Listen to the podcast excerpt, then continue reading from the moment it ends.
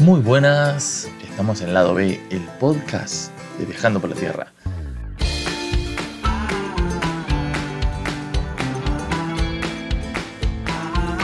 Viene medio demorado el podcast, o demorado no, viene un poco colgado, diría yo. Hay muchas cosas, me pasan muchas cosas y no me permite en este momento llevar la continuidad con la que me gustaría. Una de las preguntas que me han hecho muchas veces, em, tanto en persona como, como en las redes, era si no nos daba, me han hecho, bueno, nos han hecho, en realidad, no solo a mí, nos han hecho mucho esta pregunta, que es si nos daba miedo o no nos daba miedo el hecho de viajar y la inseguridad, ¿no? La inseguridad de las ciudades, la inseguridad de, de los pueblos o de la ruta misma, si no nos daba miedo que nos asalten, que nos roben, que en algunos lugares son violentos o hay mucha violencia, este tipo de cosas, ¿no? Y la verdad es que a nosotros nos ha tratado muy bien el viaje. No hemos tenido situaciones así que recordemos como violentas y que hayan sido complicadas o que hayamos tenido miedo por lo que nos pueda llegar a pasar o cosas así. Nos hemos encontrado muchas veces con borrachos que nos golpean la ventana y se ponen a conversar y quieren saber de dónde somos en horarios avanzados de la noche. Y, y claro, eso a veces genera un poco de miedo hasta que te das cuenta de que en realidad hay cierta hospitalidad, solo que se encuentra en ese momento desubicada por el exceso de alcohol, por decirlo de alguna manera, este, a estas situaciones, ¿no?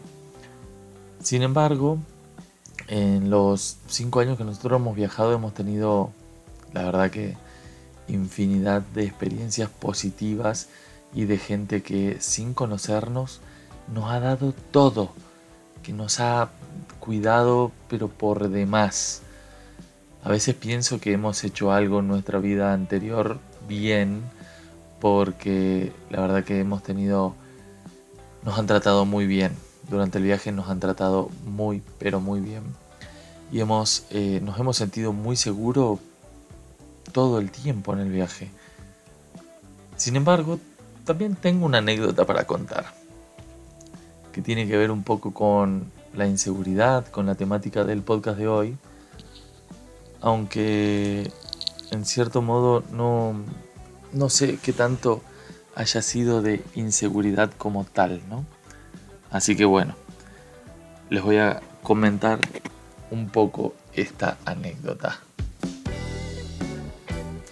Bueno, nosotros eh, entramos por primera vez a Bolivia. Llegamos a un pueblo que es eh, limítrofe que está al lado de un río y bueno, había un lugarcito para estacionar cerca de, del muelle del río, donde había también una como un salón de eventos o un club o algo por el estilo que también tenía un restaurante. El primer día que pasamos, eh, la verdad estuvo muy bien. Dormimos a la noche, llegamos a la tardecita, dormimos por la noche y al otro día nos despertamos y tuvimos como una excelente bienvenida a, Bolivia, por llamarlo de alguna manera, porque al otro día vinieron chicos de la escuela, de una escuela privada de Santa Cruz. Nosotros exhibimos las artesanías y se llevaron un montón de cosas, recuerditos de todo y pudimos vender bastante bien y fue como empezar muy bien en Bolivia, ¿no? Estábamos muy contentos al rato eh, vino una mujer que era de un canal de televisión y nos realizó una entrevista porque venía también a entrevistar lo que pasaba en ese evento y como nos vio a nosotros ahí, viajeros, entrando recién a Bolivia por recorrer y todo esto, eh, también nos entrevistó, así que pucha, nos sentíamos súper bien recibidos. Terminamos esa, esa noche, la verdad, muy pero muy bien. Y bueno, llegó la noche se cerró el club, todo. Y nada, nos quedamos solos y estábamos ahí en la, camioneta, estábamos este, por comer algo y eso, y después ya no estábamos por acostar. Yo estaba, recuerdo, un poco obsesionado, venía de recorrer la, última partecita que nos tocaba de Brasil, que fue un ecosistema que se llama Pantanal, donde hay, no sé, uno se para en cualquier lugar y mira hacia el, hacia el pasto, hacia, hacia el monte, hacia el agua y se puede encontrar con cocodrilos, capibaras o carpinchos, este, serpientes, venados, no sé, de todo, hasta jaguares. Nos decían que era muy fácil encontrarse por ahí. No tuvimos la fortuna, pero bueno, nos comentaban que sí, que era fácil de todos modos poder observar. Yo quería ver una anaconda. Me moría de ganas de poder ver en el agua una anaconda, de ver que se mueva, que se deslice alguna serpiente de ese calibre. Venía con muchas, muchas ganas de, de ver serpientes. Principalmente la anaconda o alguna boa, ¿no? no lo pude ver en Pantanal y estábamos ahí en un río que termina desembocando y se convierte en el río Paraguay y viene alimentado por ríos como el Amazonas, entonces está un poco, y aparte era la misma región todavía, ¿no? Como del Pantanal y con mucha, mucha fauna. Entonces era de noche y bueno, nosotros estábamos en la camioneta, yo estaba pendiente constantemente de ver hacia el río, en una parte que estaba a la orilla, estaba cerca de los camalotes, estas plantas acuáticas, ¿no? Y por ahí veía que algo se movía y nada, me iba, me asomaba a ver si podía ver algo y no veía nada, ¿no? Bueno, cuestión que comimos algo, estuvimos ahí un rato más y después estacionó, les diría que relativamente cerca nuestro, ¿a cuánto? ¿3 metros, 4 metros? Un vehículo con una pareja. Y empezaron a discutir. Pero empezaron a discutir que al principio a nosotros nos causaba gracia porque estábamos sentados afuera de la camioneta con las luces prendidas y todo y estaban muy cerca nuestro. Y empezaron a discutir como de telenovela, ¿no? con palabras como que tú me hiciste esto, pero tú me engañas así, tú me engañas así. Al principio nos causó gracia, después nos pareció un tanto incómodo porque decíamos, bueno, o sea, esto sigue, seguían discutiendo, la chica que lloraba, que se decían cosas, se decían cosas muy fuertes. Y nosotros estábamos así como en una situación muy incómoda ya de decir, che, muchachos, había más lugar para estacionar, se podían ir más lejos. Pero bueno, se quedaron ahí a estacionar y qué sé yo, qué sé cuánto. Y ahí en un momento yo le digo a Yelén, mira, me voy a ir a ver, le digo, me imagino que no debe ser nada, pero veo como que se mueve algo en los camalotes. Quiero ir a ver, le digo, quiero ver si me encuentro algo, no sé, voy a llevar la linterna. Entonces me predispongo y entonces en eso que íbamos hablando con Ayelén, la, mujer se baja del auto, manda la mierda a la persona, al tipo con el que estaba, y se va. Yo la veo que se va caminando y avanza. Y yo quedo con Ayelen en que este, me voy a ver eso y le pregunto a Lana si quiere ir conmigo y me dice que sí. Cuestión de que estábamos avanzando con Alana, habremos caminado 30 metros o casi 50, casi 50 metros.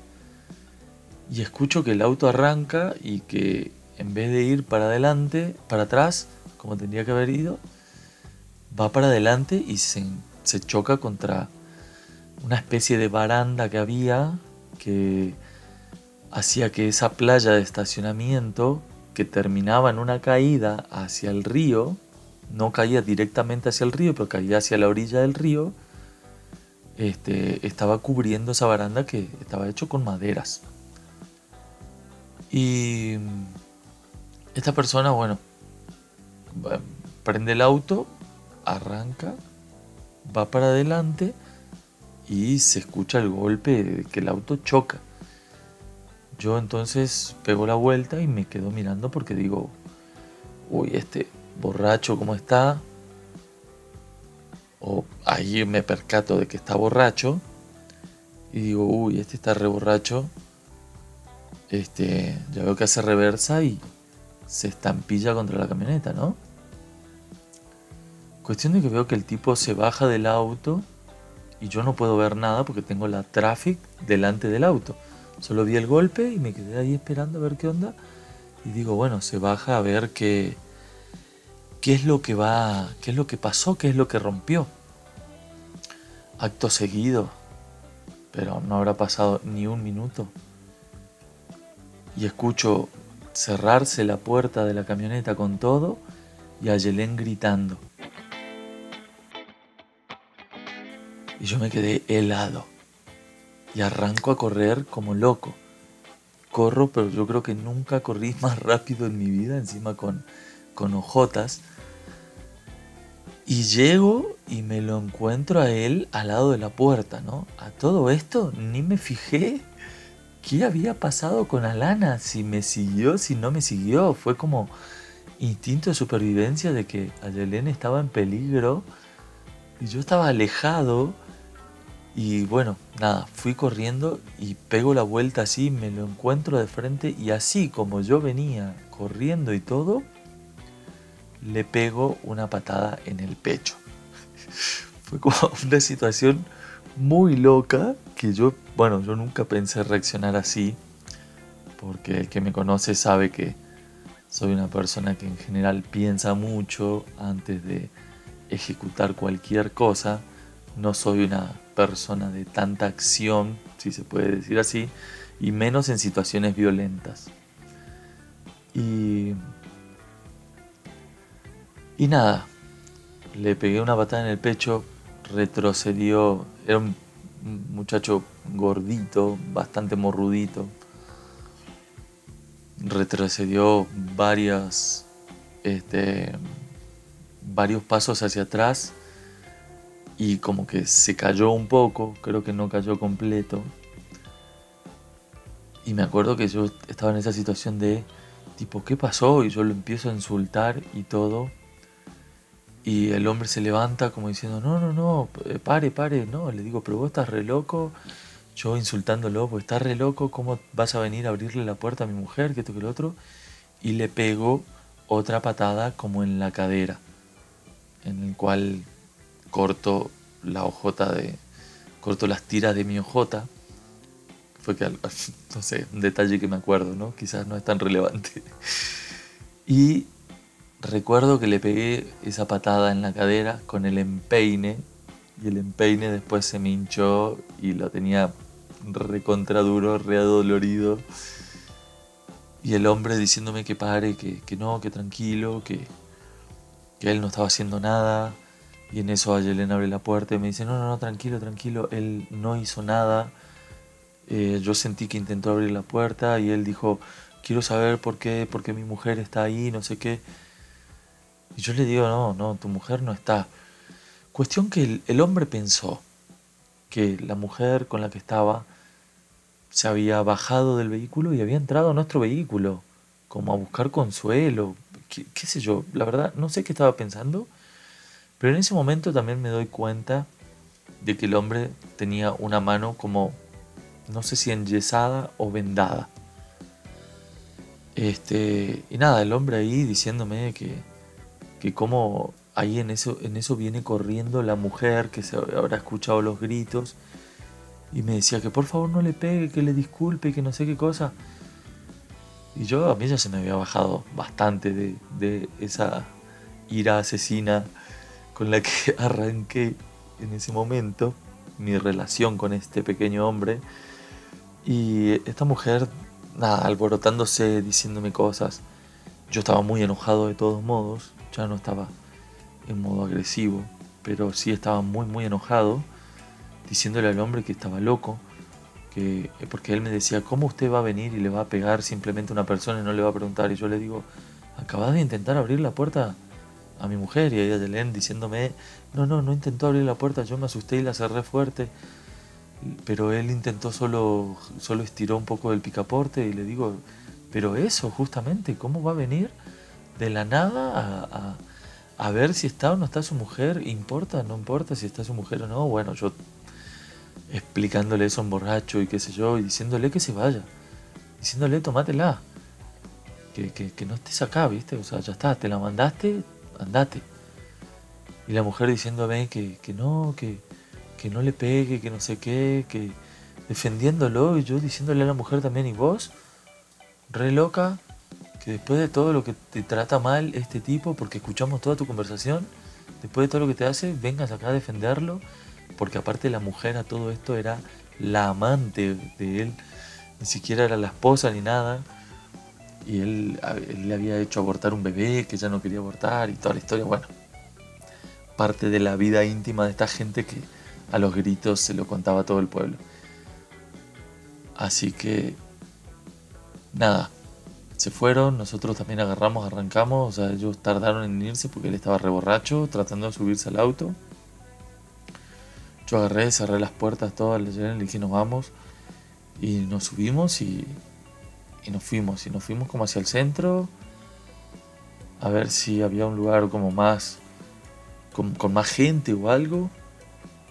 Y, nada, fuimos a un lugarcito donde nos podíamos conectar por a Wi-Fi para ver si nos distendíamos un poco, porque yo estaba muy nervioso. También pasé por un kiosco y me compré un cigarrillo, me acuerdo, porque necesitaba fumarme un cigarrillo porque estaba muy nervioso y, ahí hablábamos con Alana, que Alana después de, al fin de cuentas, me siguió corriendo atrás y vio toda la escena y yo de repente, claro, se me baja todo esto y de repente como que quiero hablar con Alana porque digo, pucha mi amor, me acabas de ver en una situación muy fea, violenta y todo esto, o sea, tipo, hablemos de esto, ¿no?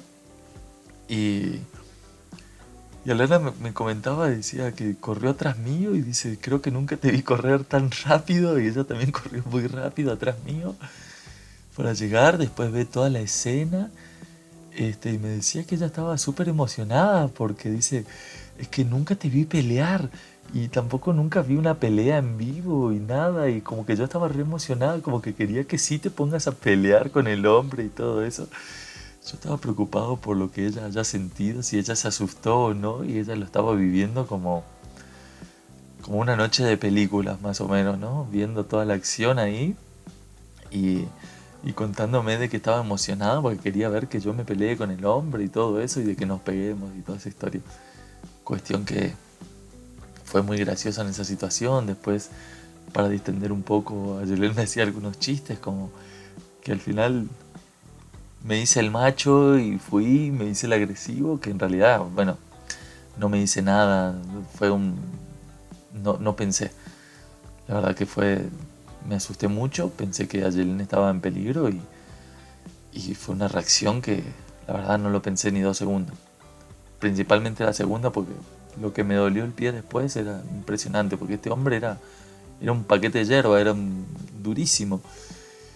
Y y nada, Yelén me decía que al final, viste, la única vez que me vieron las dos como en una situación violenta, al final era con un hombre peticito, mucho más chico que yo, y, encima con una mano vendada, o sea, como que no, nos reíamos mucho por, por mi situación de gran defensor ahí y esa situación de pelea, que la verdad sí me asustó y la verdad esa noche eh, no descansé tanto porque estuve bastante alerta con respecto a escuchar un vehículo o algo, porque no sé, siempre pienso que las soluciones violentas no son las mejores y no son soluciones y pueden desencadenar de que, no lo sé, el hombre pudo haber seguido tomando y pensar de vuelta en eso, enojarse y querer buscar venganza o algo y traerse amigos, no sé me hice toda la cabeza de cosas que podían llegar a pasar, pero que al fin y al cabo no pasaron. Al fin y al cabo volvimos al mismo lugar para dormir, porque no, no sabíamos dónde otro lugar íbamos a dormir. Y, y dormimos bien, amanecimos bien y estuvo todo bien. La verdad no, no hemos tenido al otro día ninguna visita indeseable ni nada. La verdad que estuvo re bien y a la, noche siguiente no recuerdo si ya avanzamos o si volvimos a dormir en el mismo lugar. Esta es la única anécdota que me acuerdo de, de una situación violenta en la cual la verdad que con mucha vergüenza el violento fui yo. Y nada, me asusté, me preocupé y fue el único momento en el que realmente estuve muy asustado por la integridad de una de las chicas y después en otras ocasiones, si bien uno muchas veces siempre está preocupado, ¿no? Uno convive con la calle viviendo de viaje y, al estar en la calle siempre, nada, genera un poco esto también de que uno esté en constante vigilia y en alerta y viendo quién se acerca, quién no se acerca, ¿no? Uno está atento, pero en general no, no, yo al menos no solía estar con tanto miedo. Como que miraba un poco la situación y había muchas cosas que, que me calmaban, situaciones de ver que pensaba que, bueno, no sé, este lugar quizá no me inspira tanta confianza, pero nada, preguntaba a la gente y todo eso. Normalmente en el viaje nosotros eh, siempre viajamos, tratamos de viajar de día y tratamos de llegar a los lugares donde vamos a buscar un lugar para dormir de día. Porque ahí puedes encontrar personas a las cuales le puedes preguntar cómo es, si es seguro, si es inseguro. También sirve preguntarle a la policía si es seguro o no, porque a veces preguntándole así y uno viniendo de afuera genera un poco de compromiso en la policía. Y también que muchas veces por una cuestión de que de que puedas descansar bien de noche, esto es lo que me di cuenta yo, es muy positivo ir de día a ver los lugares donde uno va a dormir o elegir los lugares donde uno va a dormir, porque de día el ambiente se ve se ve mucho más amigable que de noche. O por lo menos puedes tener una idea un poquito mejor. Cuando llegamos de, de noche a algún lugar, en general, uno de los dos descansa poco en este caso, en nuestro caso, por lo menos de viaje, la que descansaba menos en general era Yelén, que era la que más se preocupaba un poco por que suceda algo y, todas esas cosas. Y también que al menos con, a nosotros nos pasó que nunca faltaba la persona que pasaba al lado y, golpeaba el vehículo y como que, o miraban el vehículo y lo tocaban y adentro es como una campana, ¿no? Cada persona que pasaba la mano por el coso o hablaba de lo que pasaba, uno se despierta, ¿no? Lo escucha todo muy fuerte y se queda ahí como en alerta de decir, bueno, ¿esta gente qué? ¿Qué va a hacer? Entonces, nada, pasaban esas cosas que por ahí uno se preocupa o queda en vigilia viendo si esto va a funcionar o no. Este, si el lugar era seguro o no. Pero en general la verdad que hemos tenido muy pero muy buena experiencia y hemos disfrutado muchísimo del viaje. Así que bueno, Espero que les haya gustado un poco esta anécdota. Eh, espero que no tengan que vivir una anécdota similar ni nada peor que esto. Que en realidad no. Si lo pongo en perspectiva, no fue mucho, fue más un susto que otra cosa. Eh, pero bueno, sirvió para, por lo menos para grabar este podcast.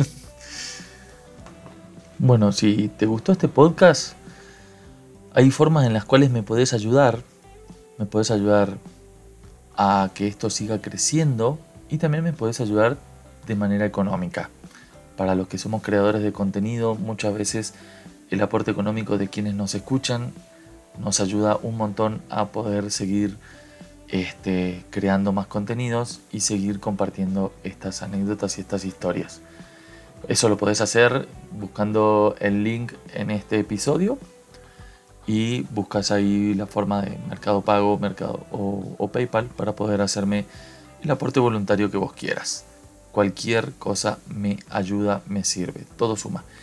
Otra forma en la que me puedes ayudar es, este podcast está en diferentes plataformas, está en Spotify, podés suscribirte, este, podés compartirlo mandándole un link a tus amigos, a personas que sabes que por ahí le puede llegar a gustar.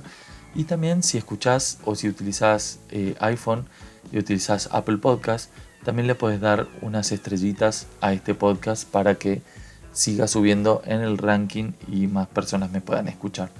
Siempre que compartas lo que hago, yo te voy a agradecer un montón. Espero que siempre seas feliz y te mando un fuerte abrazo.